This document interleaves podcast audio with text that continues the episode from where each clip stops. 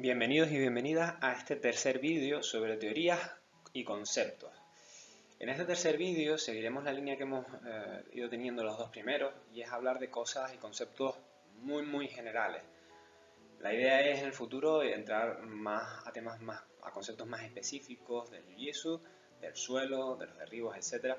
Pero por ahora mi intención con estos primeros vídeos es hablar de conceptos, teorías tan generales que pueden ser aplicados incluso a otros deportes, pero que nos sirven como ayuda para poder entender los procesos educativos necesarios para ir mejorando en la práctica de las artes marciales, que es lo que nos atañe a nosotros en particular, pero bueno, como digo, son conceptos que incluso podemos aplicar a otros deportes.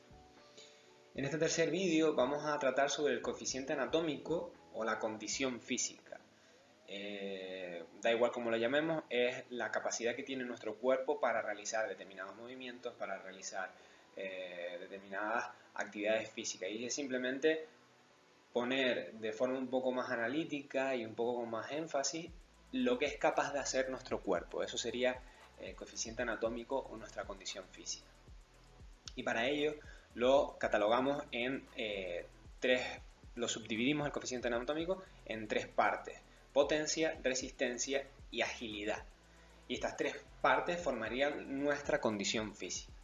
Vamos por tanto a explicar punto por punto, porque incluso dentro de los puntos podemos encontrar subpuntos y entender un poquito en nuestro propio cuerpo qué tenemos que mejorar, qué tenemos que mantener, ¿vale? Y así ser eh, el mejor atleta o la, mejor atleta que podamos llegar a ser con el tiempo que le podamos dedicar.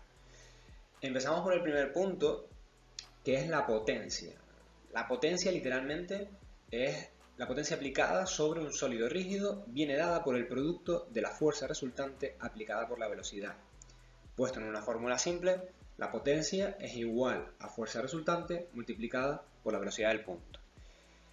Esta definición tan técnica eh, viene dada por cualquier libro de física que, puedan haber estudiado o haber visto. Es una definición meramente científica. Y la tenemos un poco que traducir para poder llegar a entender qué es la potencia dentro de las artes marciales y para entender cómo podemos mejorar nuestra potencia. La potencia yo la subdivido en fuerza, velocidad, peso y altura. Esos cuatro puntos, al igual que todas estas categorías que yo estoy haciendo, eh, no es algo que me haya inventado yo, ni mucho menos. Son simplemente datos que podemos ver si estudiamos educación física, por ejemplo, si estudiamos biomecánica o si estudiamos física. Yo lo único que he hecho ha sido recopilar información eh, de fuentes fiables, que saben muchísimo más que yo, y simplemente eh, reconfigurarlo un poco eh, para aplicarlo al mundillo de las artes marciales. Por tanto, seguimos explicando que dentro de potencia hay esas cuatro subdivisiones que en un conjunto forman el concepto de potencia. Vamos a verlas una por una para entender qué es la potencia y cómo podemos mejorar nuestra potencia al, al luchar y cómo por tanto ser mejores atletas, competidores o simplemente practicantes. La fuerza es la capacidad física para realizar un trabajo o movimiento. Y es evidente que la lucha nos ayuda a vencer la resistencia del oponente. La fuerza, por lo tanto, es la capacidad que tiene un cuerpo para mover una determinada cantidad de peso. A mayor fuerza, mayor peso podemos mover. Creo que esto es bastante entendible. Y sí me gustaría añadir, ahora entendemos todos más o menos lo que es la fuerza, Sí que me gustaría dejar aclarar bastante que la fuerza es una capacidad física súper importante para cualquier deporte. Y me gustaría recalcarlo porque hay muchísimas personas que tienen esto claro, ¿vale? Es decir, la importancia de la fuerza es muy, muy grande. Pero como digo, hay una escuela de pensamiento, sobre todo ya más antigua, ya creo que eh, esto lo hemos superado con los años, pero sí que en artes marciales había esa escuela eh, incluso en deportes de contacto, que bueno, que la fuerza no era algo importante, que no se hicieran pesas porque uno se quedaba rígido, eh, es decir, incluso en el boxeo eso, ¿no? Poquitísimos boxeadores de la vieja escuela hacían piezas porque se tenía la concepción de que se iban a quedar rígidos. Y vemos ahora boxeadores modernos que incluyen eh, trabajos de cargas, trabajos de peso en, su, en sus rutinas para mejorar su boxeo. Creo que la fuerza, como digo, es eso, se le ha dado una mala fama eh, en el mundillo de las artes marciales y creo que no tiene la consideración que debería de tener. Evidentemente lo que hacemos es artes marciales, pero tenemos que mejorar en todos nuestros aspectos físicos. Y la fuerza, si alguien alguna vez ha luchado con alguien más fuerte que uno, se nota, se nota muchísimo. Entonces, la técnica es sin duda lo más importante, la capacidad eh, física, la resistencia, que la veremos más adelante, también es una capacidad de lucha tremendamente importante, pero no hay que desdeñar en ningún momento dado que no la podamos trabajar tanto, no significa que no sea importante. Entonces, quitarse ese mito y entender que trabajar de vez en cuando la fuerza es algo muy, muy positivo para nosotros como eh, practicantes de artes marciales. Pasamos entonces al segundo punto de, dentro de la potencia, que es la velocidad. La velocidad es la magnitud física de carácter vectorial que relaciona el cambio de posición o desplazamiento con el tiempo. Para decirlo un poco de manera llana, la velocidad es la capacidad de traslación del punto A al punto B en la menor cantidad de, tiempo posible. Eso puede ser que todo mi cuerpo vaya del punto A al punto B, pero también involucra que mi mano vaya del punto A al punto B, que mi pierna vaya del punto A al punto B. Por lo tanto, la velocidad no es solo de todo mi conjunto del cuerpo, sino de las partes que lo integran móviles, que son piernas y brazos. La velocidad es súper importante también. Eh, es evidente Evidentemente quizás en, la fase de golpeo, ¿no? cuando estamos golpeando con el compañero, quizás es más relevante esa velocidad. Evidentemente si el compañero conecta sus manos a mi cuerpo o a mi cabeza antes que de lo que yo consigo esquivar, es como más evidente, pero no hay que desdeñar tampoco la velocidad a la hora de derribar a un oponente, por ejemplo, es decir, si vamos a hacer una técnica de derribo básica, eh, cuanto antes lleguemos al punto de desequilibrio, más probabilidades de éxito tendremos que si tardamos muchísimo en llegar a ese punto de desequilibrio y tardamos lo suficiente como para que el oponente reajuste el, punto de desequilibrio y no seamos capaces de vencer su resistencia. Y en el suelo lo mismo, si conseguimos escapar antes de que nos cierren la guardia, si conseguimos fugarnos antes de que nuestro oponente nos cierre la guardia, habremos pasado la guardia sin tener que haber luchado contra su guardia. Por lo tanto, la velocidad es un aspecto súper importante que aunque sea más evidente en la fase de golpeo, eso no quita que no sea mm, tremendamente importante en las otras fases de la lucha. Pasamos al peso, y el peso determina la cantidad de fuerza con la que la Tierra atrae a nuestro cuerpo y nos afecta a la hora de ejercer presión en el oponente, y nos afecta a nuestros valores de fuerza, velocidad y resistencia. Como si ven, siempre estamos explicando un poco cada concepto de manera un poquito más científica y después lo analizamos de manera, un vocabulario un poquito más llano, por así decirlo. El peso es lo que pesamos en la báscula, ¿vale? Eh, es un valor que lo mismo, es muy importante y si hemos luchado con alguien más pesado que nosotros, lo mismo, se nota. Sobre todo en el suelo y en derribos, el peso mm, siempre suele jugar a nuestro favor y cuando luchamos en golpeo, eh, lo único bueno que tenemos es que eh, si tenemos una mayor probabilidad de desplazamiento, el que pesa un poquito menos puede esquivar un poquito mejor, pero si nos conectan un golpe a alguien más pesado, la masa que traslada a ese golpe será mucho mayor y por tanto nos hará muchísimo más daño. Entonces, el peso suele ser siempre algo que juega a favor hasta que sea un peso demasiado desorbitado y, y afecta la resistencia del oponente. Como digo, el, el, peso que soportemos nos afecta a nuestra fuerza, nos afecta a nuestra velocidad y nos afecta a nuestra resistencia. Entonces tenemos que tener un peso óptimo. Y por último, la altura que es la distancia vertical de un cuerpo con respecto a la Tierra, y nos afecta en nuestro peso, velocidad y fuerza. Además afecta la distancia de combate en cualquier ámbito del mismo.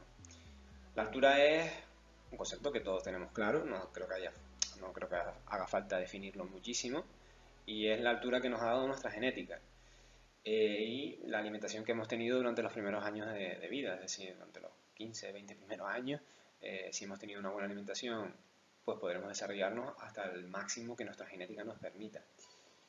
La altura no solo es en deportes de lucha eh, de la punta de los pies a la punta de la cabeza, también es la relación de distancia de nuestros brazos. Eh, si tenemos el brazo corto, nuestra distancia en la lucha, por ejemplo en golpeo, será muchísimo más corta, pero un brazo corto y una pierna corta tiende a tener una mayor masa muscular y por lo tanto, por ejemplo, en el suelo será un poquito más difícil despegar ese brazo del torso. Un brazo largo no solo afecta, como digo, a la capacidad de golpeo, también viene bien para agarrar, por ejemplo, la solapa del contrario en la fase de derribo. eh, viene bien en el suelo para a lo mejor introducir alguna estrangulación en la cual, gracias a la longitud de nuestro brazo. Entonces tenemos que conocer bien la longitud de nuestras extremidades, además de nuestra altura, para ver qué técnicas nos favorecen un poquito mejor y qué técnicas eh, nos van a costar un poco más. ¿vale? Con todos estos valores determinamos nuestra potencia y sobre todo la de nuestro oponente. Debemos luchar de distintas maneras con un oponente más potente, menos o igual que nosotros. Es decir, primero tenemos que saber en qué punto nos encontramos nosotros mismos. Nos tenemos que conocer a nosotros mismos y dentro de nuestra potencia tenemos que ver la fuerza que tenemos, el peso que tenemos, la altura que tenemos y la velocidad que tenemos y intentar evaluar más o menos al oponente. Al principio puede ser un poco difícil, pero con tiempo y experiencia más o menos uno va sabiendo quién es más fuerte que tú, es más veloz y a la altura y el peso normalmente con simple vistazo se sabe. Entonces, en la medida de lo posible, un atleta, un practicante, un deportista debe mejorar aquellos parámetros que no sean invariables. Es decir, como atleta yo tengo que intentar mejorar mi fuerza y mejorar mi velocidad. La altura es algo que no puedo mejorar. Es, como digo, la que me ha dado mi genética, es la que ha dado mi alimentación y de ahí no puedo salir. Y el peso es intentar buscar nuestro peso idóneo. Eh, intentar buscar ayuda en profesionales, en nutricionistas, en médicos, en endocrinos y hacernos una valoración médica primero que nos dé una orientación y después también un poco de trabajo empírico, es decir, luchar con un peso, luchar con otro peso e ir viendo en qué rangos nos vamos moviendo mejor. A lo mejor un poquito más de peso le puede venir bien a alguien y esa misma cantidad de peso a otra persona la ralentiza mucho, le afecta muchísimo la resistencia y no le compensa subir esos 2 o 3 kilos que a lo mejor a otro sí que le viene genial. Entonces, por lo tanto, hay que hacer un poco de valoración, pedir ayuda a expertos, pedir ayuda al entrenador, pedir ayuda a médicos y ir viendo cuál es nuestro peso ideal. Y puesto a hacer una pequeña anotación con la potencia, eh, como digo, la potencia hay que mejorarla en la medida de lo posible y de los aspectos físicos que vamos a ver de resistencia, agilidad y potencia, la potencia es quizás la que menos podemos trabajar en clase. Los que sean alumnos míos, entramos tres horas semanales si vienen todos los días a clase. En esas tres horas semanales, ustedes saben que yo trabajo muchísimo el físico y que yo soy partícipe de trabajar el físico intensa, de trabajar en físico, eh, intentar desarrollarlo lo más posible. Pero hay que dejar claro que, sobre todo dentro de la potencia, la fuerza es lo que menos podemos trabajar en el gimnasio. Primero por tiempo y segundo por falta de requerimientos. Para trabajar fuerza muchas veces hacen falta cargas externas, es decir, peso añadido, en forma de pesas, mancuernas, eh, kettlebell, barra olímpica, me da igual. Tiene que haber un peso añadido al propio. Entonces, eh, si queremos mejorar, eh, sacar un poco de nuestro tiempo libre y añadir un poco de entrenamiento al que ya hacemos en el gimnasio, yo siempre recomiendo trabajar la fuerza. Porque como digo, en el gimnasio es lo que menos podemos hacer hincapié. Y si lo trabajamos por nuestra cuenta, como digo, mejoraremos muchísimo porque ya la resistencia y la agilidad la trabajamos muchísimo en clase. Sin embargo, la fuerza dentro de la potencia es quizás lo que menos eh, tiempo le podemos dedicar. Así que espero que con esto les quede claro el primer concepto de todo, que es potencia, cómo la podemos mejorar y cómo la podemos identificar. Pasamos ahora a la segunda capacidad eh, física, que es la resistencia. La resistencia es la capacidad que nos permite llevar a cabo una actividad o esfuerzo durante el mayor tiempo posible. La definición científica o técnica en este caso creo que es bastante entendible y es simplemente que la resistencia es la capacidad que yo tengo para realizar cualquier actividad física, cualquier movimiento durante el mayor tiempo posible. La resistencia es, por ejemplo, por poner un ejemplo práctico, si yo puedo estar caminando durante 5 horas sin parar y hasta 5 horas ya no puedo dar un paso más porque no aguanto más, esa sería mi capacidad máxima para caminar. Saber en qué momento nos encontramos, es decir, qué resistencia tenemos, es clave para cualquier practicante de artes marciales. Si yo sé que yo puedo aguantar un combate de 10 minutos de suelo, más o menos bien, sabré que si me veo envuelto en una situación tengo ese tiempo límite más un poco rebajado. Por ejemplo, pues eh, no es lo mismo 10 minutos en el gimnasio que 10 minutos en una competición o en, un escenario real, ¿vale? En una agresión real eh, en la vida diaria. Nuestra resistencia se va a ver comprometida por los nervios, por el estrés, etc. La resistencia en artes marciales, por lo tanto, no dista mucho de la necesaria para otros deportes. La capacidad cardiopulmonar, la resistencia aeróbica, la resistencia anaeróbica, son cualidades claves en cualquier tipo de lucha y en cualquier tipo de eh, deporte. La resistencia para mí, personalmente, y aquí ya sí que hablo a, título personal, es quizá de, las tres puntos de la condición física, de la potencia, la resistencia y la agilidad, la más importante de todas. Porque la resistencia eh, muchas veces vemos en competiciones que es al final lo que traiciona a los deportistas. Eh, siempre vemos como eh, al final de una segunda o una tercera lucha, eh, o una o si es en plan una competición de super fight donde solo se hace una lucha, si la lucha es muy larga, normalmente lo que acaba fallando a nivel físico suele ser la resistencia y por lo tanto eh, si falla la resistencia empieza a fallar el resto. yo siempre pongo el ejemplo de si un maratoniano le das unas pelotas ¿no? para hacer malabares y las hace antes, a lo mejor está un ratito, oye, puede que esté incluso, si se le dan bien las malabares, aparte de ser maratoniano, pues a lo mejor puede estar varios minutos haciendo eh, malabares, pero si le das esas mismas pelotas al final de una maratón, probablemente no aguante ya no ni la mitad, probablemente no aguante ni segundos. ¿Por qué? Porque tiene sus niveles de resistencia bajísimos y ya cualquier actividad física que se le proponga la va a hacer mal. Su técnica, su agilidad, su fuerza se van a ver comprometidas. Por lo tanto, la resistencia es el pilar que sustenta al resto de capacidades físicas y técnicas. Porque si solo afectara las capacidades físicas, pues ya sería bastante importante. Pero es que encima tenemos que entender que si la resistencia falla, las técnicas nos salen peor. Y esto es un hecho. Es decir, no es lo mismo hacer un triángulo, un sankaku en el suelo cuando estoy fresquito, cuando no he tenido una sesión dura, cuando he tenido un día genial, cuando he dormido 8 horas, que intentar hacer el mismo Sankaku después de una clase súper larga donde solo hemos luchado, donde hemos estado haciendo luchas de 6 minutos con descansos breves de 2 nada más o de un minuto y es el cuarto o quinto combate que llevo después de hacer el físico, después de hacer la clase, ese triángulo, la técnica, se va a ir al traste y vamos a cometer fallos que no hubiéramos cometido de normal porque estamos tan cansados que eso nos afecta a nuestra capacidad de procesamiento de las técnicas, ¿vale? Es decir, todos nos hemos visto en esa situación y todos hemos cometido errores cansados que haciendo una pequeña autoevaluación decimos, esto yo no lo hubiera cometido si hubiera estado fresco, pero por eso tenemos que esforzarnos muchísimo por aumentar la resistencia, para mejorar la resistencia. Por fortuna, la resistencia es lo que más trabajamos en las clases, es lo que más, por lo menos los alumnos míos, es lo que más intentamos eh, esforzarnos en trabajar y que ustedes estén cómodos luchando durante muchísimo tiempo, luchando con handicap, luchando en distintas circunstancias para que se acostumbre a mejorar su resistencia. La resistencia, por tanto, no me canso de repetirlo, la más importante, quizás la menos tangible, pero una vez empieza a fallar es la que más nos damos cuenta. Y podríamos argumentar a título final, para terminar de explicar la resistencia, que es un concepto un poquito más sencillo que, que las otras dos, pero como digo, muy importante, podríamos argumentar que dentro de la resistencia encontraríamos también la tolerancia al dolor. Eh, ¿Por qué no deja de ser un tipo de resistencia? Eh, la tolerancia al dolor puede ser algo muy útil según qué circunstancia.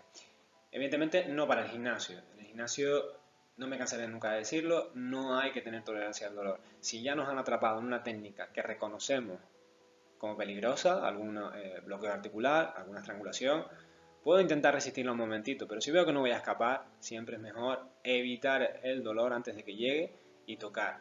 Podríamos hablar algo entendido sobre el ego, no es un tema para este vídeo en concreto, pero eh, la tolerancia al dolor tiene un, lugar y nunca es el gimnasio, nunca es el gimnasio. Siempre tiene que ser eh, pues en una situación real, que nos veamos comprometidos en una confrontación real y ahí sí que por desgracia no tenemos el recurso que tenemos en el gimnasio que es parar al compañero o compañera y decirle, oye, no, no sigas y incluso explícame cómo has llegado ahí si no sé cómo has llegado, que es lo guay del gimnasio. En la calle no tenemos eso y tenemos que buscarnos un poco la vida y tener esa tolerancia al dolor. Y en las competiciones, yo personalmente, a menos que no nos estemos jugando el pan, que no nos estemos jugando el dinero del alquiler, La tolerancia al dolor sí que la podría aplicar un poco en una competición amateur, pero preferiría volver a casa caminando y habiendo quedado quinto o último, pero volver a casa caminando que volver sin caminar y encima no conseguir medalla tampoco. Por lo tanto, como digo, a menos que nos estemos jugando el alquiler porque seamos deportistas profesionales, creo que tampoco la tolerancia al dolor eh, tiene que ser aplicable eh, en competición entendiendo tolerancia al dolor como a dolor de verdad. Es decir, cuando algo se va a romper o nos vamos a desmayar. No simplemente la presión de, que conlleva la lucha, es decir, ese tipo de presión de que estoy incómodo, que me meten el peso encima, ¿vale? Un toquito, ese tipo de cosas se van aprendiendo, se van aprendiendo a, tolerar con el tiempo y creo que todos entendemos que no me estoy refiriendo a las pequeñas incomodidades que sufrimos a la hora de entrenar, sino a dolores realmente graves, ¿vale? Entonces, como ven, la resistencia, eh, concepto importantísimo, sencillo de explicar, pero como digo, muy, muy, muy importante. Pasamos ya por último a la agilidad, el último de los parámetros de la condición física. La agilidad es literalmente la habilidad de cambiar la posición del cuerpo de manera eficaz. Dentro de la agilidad también eh, se engloban una serie de atributos como como en potencia. La agilidad eh, la podemos dividir, por tanto, en la coordinación, la elasticidad y los reflejos. La coordinación es quizás el punto más importante dentro de la agilidad y es clave en artes marciales, pues es la habilidad de controlar el movimiento del cuerpo en relación a estímulos externos y en coordinación con las funciones sensoriales. ¿Qué significa todo esto? La coordinación es la capacidad eh, del cuerpo de realizar movimientos de manera eficiente y fluida. Es eso que cuando vemos a alguien que es un poco mejor que nosotros, que lleva más tiempo entrenando, y vemos realizar una proeza física, eh, nos quedamos, wow, eso no lo voy a poder hacer yo nunca. Ya sea en artes marciales o incluso en muchos deportes, si vemos, pues yo qué sé, salto de pértiga, eh, la capacidad que tienen esos atletas, ¿no? Para, para saltar esa barra, para correr con una barra tan grande, eh, poner en el suelo, saltar todos esos metros, caer bien, es algo que lo vemos como imposible para nosotros. Pero no nos equivoquemos, tanto en artes marciales como en cualquier otro deporte, es una cuestión de práctica. Es verdad que hay un talento natural para algunas cosas y que algunos pueden empezar con, con una ventaja, pero solo es lo que diferencia a la persona que lo está haciendo bien de nosotros es el tiempo que le ha dedicado a ese movimiento. No podemos pretender en movimientos complejos que involucren a todo el cuerpo que salga bien a la primera. Será muy raro, puede que a veces ocurra, pero sobre todo si estamos empezando una nueva actividad, va a requerir tiempo. Entonces, ¿cómo podemos eh, mejorar la coordinación o cómo podemos mejorar esos movimientos complejos? Porque al principio, cuando los movimientos solo involucran alguna parte del cuerpo, cuando solo involucran las manos, cuando solo involucran las piernas, las manos y el torso, son movimientos que podemos llegar a dominar relativamente pronto. Pero en la lucha entendemos que la mayor parte de ataques y defensas válidos y útiles contra todo tipo de oponentes involucran todo nuestro cuerpo. Y usar todo nuestro cuerpo a la vez es algo tremendamente difícil, porque requiere de una alta coordinación. Entonces, ¿qué podemos hacer? Cuando nos encontremos ante un movimiento que nos esté explicando un profesor y lo veamos como algo de eso no me va a salir a mí, Primero, quitarnos ese pensamiento negativo y entender simplemente que es tiempo lo que necesitamos. Y segundo, cómo afrontarlo. Primero, lo vemos de manera general. Vamos a decir, por ejemplo, una caída ante un derribo que veamos imposible de realizar. O un derribo mismo que sea tan complejo que yo diga, eso no lo puedo realizar. O en el suelo, el famoso berimbolo que digamos, es que yo no lo puedo hacer nunca. Vale, primero miramos el movimiento en global. Vemos cómo el profesor, o la persona que lo esté explicando, lo hace de manera global y veo todo su cuerpo como fluye. Y después me voy fijando en partes concretas de su cuerpo. Me fijo en qué hacen sus piernas, en qué hacen sus brazos, en qué hace su cabeza, su torso, sus hombros, su, su brazo izquierdo, su brazo derecho. Voy analizando parte por parte, cada vez más pequeño, los, los componentes que forman ese movimiento. Y después me analizo a mí mismo cuando hago el movimiento. ¿Por qué me molesta el cuello cuando hago esto? Y lo veo en el compañero que lo hace bien, o lo veo en el profesor que lo hace bien, y digo, hmm, vale, es que él pone el cuello de otra forma, o ella pone el cuerpo de otra forma. Entonces, mirándome en mí y analizando las partes concretas de la persona que está explicando, podré aumentar la capacidad que tengo de entender ese movimiento, porque si solo me quedo con el eh, con la foto de conjunto, ¿no? Es decir, con, solo con el movimiento en global y no miro nada en particular, a lo mejor lo entiendo, porque si ya llevo mucho tiempo, es verdad que según uno va entrenando en un deporte o en un arte marcial o en cualquier actividad física, sí que es capaz de ver las técnicas en conjunto y cada vez entenderlas mejor. Pero sobre todo al principio es muy difícil hacer esto. Entonces, fijémonos parte por parte del movimiento y según vayamos aumentando nuestra coordinación, cada vez será más fácil y más fácil realizar los movimientos difíciles. Si ya sabemos caer, cada vez perderemos más, menos el miedo a que nos derriben, por lo tanto derribaremos más y con esto todo, eh, todo funciona así, ¿no? Es decir, al principio cuesta muchísimo, pero es solo trabajo. Y esto es un pequeño truco para intentar que esa coordinación, que esa capacidad de realizar movimientos complejos de manera fluida, sea más rápida. Pasamos al segundo punto de, este, del atributo, que es la agilidad, que es la elasticidad, que nos determina los rangos de movimientos disponibles para la eh, realización de nuestras técnicas. Literalmente la elasticidad significa la capacidad que tienen mis articulaciones mm, de movimiento, es decir, eh, la capacidad que tiene mi brazo de llegar hasta atrás, la capacidad que tiene mi muñeca de doblarse, etcétera, etcétera, etcétera. La elasticidad también es un aspecto físico que creo que se ha mitificado un poco, ¿no? Es decir, yo no tengo elasticidad, no, es que eh, él o ella nació con una elasticidad tremenda. Sí, hay eso, hay una elasticidad también genética y no voy a decir que no la haya, pero la elasticidad, al igual que la fuerza, se puede trabajar y se puede mejorar muchísimo. Y creo que la elasticidad eh, es muy importante, primero porque nos accede a determinados movimientos en artes marciales que no podríamos realizar sin elasticidad, pero sobre todo también a un aspecto de salud, y es que una buena elasticidad conjunto con una buena fuerza hace que nuestras articulaciones estén mucho más jóvenes porque reforzamos los ligamentos, reforzamos los tendones, es decir, reforzamos esa articulación. Y lo que dicen todos es verdad, según vas creciendo, cuando llegas a los 40, cuando llegas a los 50, tu cuerpo va respondiendo cada vez más negativamente. Pero si trabajamos bien la elasticidad y trabajamos bien la fuerza, nuestro cuerpo lo podremos mantener más joven durante más tiempo. Con lo cual la elasticidad es otro aspecto súper, súper importante. Y como digo, ya no solo para entrenar, sino para el futuro para tener un cuerpo sano, un cuerpo en el que estemos a gusto la mayor cantidad de tiempo posible. Y por último, los reflejos. Determinan la respuesta de nuestro cuerpo ante un estímulo.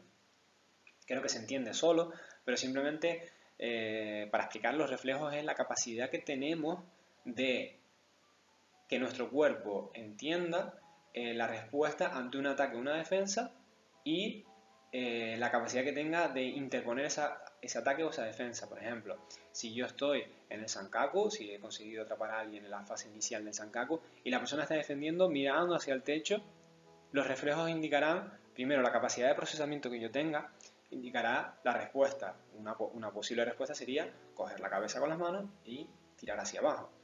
Los reflejos indicarán que si yo sé esa respuesta, lo rápido que sea capaz de hacerlo, identificarla y realizarlo. Entonces, los reflejos es algo eh, que se va adquiriendo con el tiempo de forma pasiva, eh, no es algo que normalmente entrenemos de forma activa, pero una forma de mejorar nuestros reflejos, por ejemplo en el suelo, puede ser eh, dejarme pasar la guardia con alguien, pues, por ejemplo, que sea un poco más débil que yo físicamente o que lleve menos tiempo entrenando o las dos cosas juntas. ¿Por qué?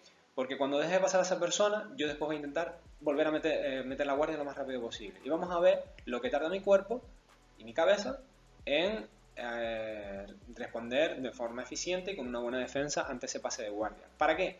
Para que cuando después me pase la guardia y yo no me esté dejando, ver esa capacidad de reflejo pasiva, ¿no? de, de que el cuerpo responda él solo mucho antes incluso que la parte consciente del cuerpo, que es cuando decimos eso de que eh, que la lucha ya se lleva a un plano subconsciente, ¿no? De que ya empezamos a luchar y empezamos a responder con ataques y defensas prácticamente sin pensarlo. Que esa es la parte donde estamos empezando a luchar de verdad, donde ya no tengo que estar diciendo, mm, tengo el brazo y puedo hacer un kimura y ahora, ¿por dónde iba el brazo? ¿Por arriba o por abajo? No, cuando llevamos ya mucho tiempo, los ataques básicos, y cuando llevamos muchísimo, muchísimo tiempo, los ataques avanzados, salen sin pensar, incluso cuesta explicarlo porque simplemente lo hago. Entonces, eso sería eh, lo que son los reflejos y una posible forma que pudiéramos trabajarlos de forma eh, activa. Y con esto terminaríamos el coeficiente anatómico o la condición física. Y con esto terminaríamos el coeficiente anatómico. Eh, espero que les haya gustado muchísimo el vídeo, que hayan sacado unas determinadas conclusiones y para mí la conclusión que tienen que sacar de este vídeo, o la conclusión que saco yo, cada uno les invito a que saque la suya propia, es lo importante que es nuestra condición física, no solo para las artes marciales, sino para la salud en general. Entender que de todo lo que yo he dicho hoy en este vídeo, eh, de la potencia, de la resistencia, de la agilidad, el único parámetro que no podemos cambiar es la altura. La altura, que es un subparámetro dentro de la potencia, de todo lo que he explicado en esta casi media hora, no es lo único que no podemos cambiar. El resto lo podemos mejorar con tiempo, con paciencia y con dedicación. Pero podemos mejorar nuestra potencia casi al 100%, podemos mejorar nuestra resistencia al 100% y podemos mejorar nuestra agilidad al 100%.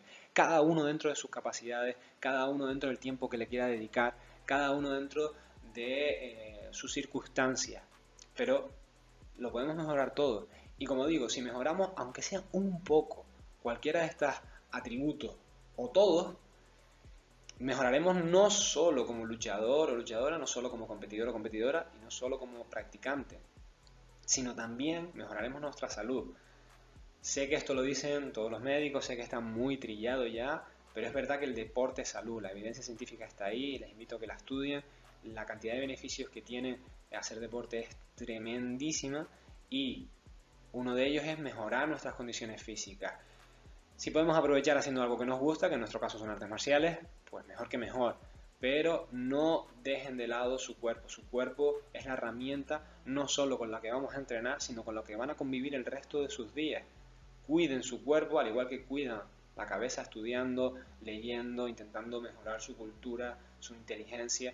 Pues el cuerpo hay que intentar darle el mismo cariño a veces porque y el mismo mimo, porque a veces nos olvidamos un poco de él, lo dejamos un poco de lado, comiendo mal, no durmiendo, no haciendo deporte y hay que intentar entender que cabeza y cuerpo van de la mano y el uno sin el otro no se entienden. Entonces, preocupémonos por cultivarnos mentalmente, por seguir creciendo a nivel intelectual, a nivel emocional y un poco dentro de lo que nos atañe en las clases, cultivar nuestro cuerpo y ser más potentes, más resistentes y más ágiles. Como digo, espero que les haya gustado el vídeo, que les estén gustando este tipo de vídeos. Eh, creo que este se me ha alargado un poco más de lo normal, pero es un concepto bastante abstracto, pero que puede ser de, de mucha utilidad. Lo dicho, nos vemos en el siguiente vídeo y un saludo a todos.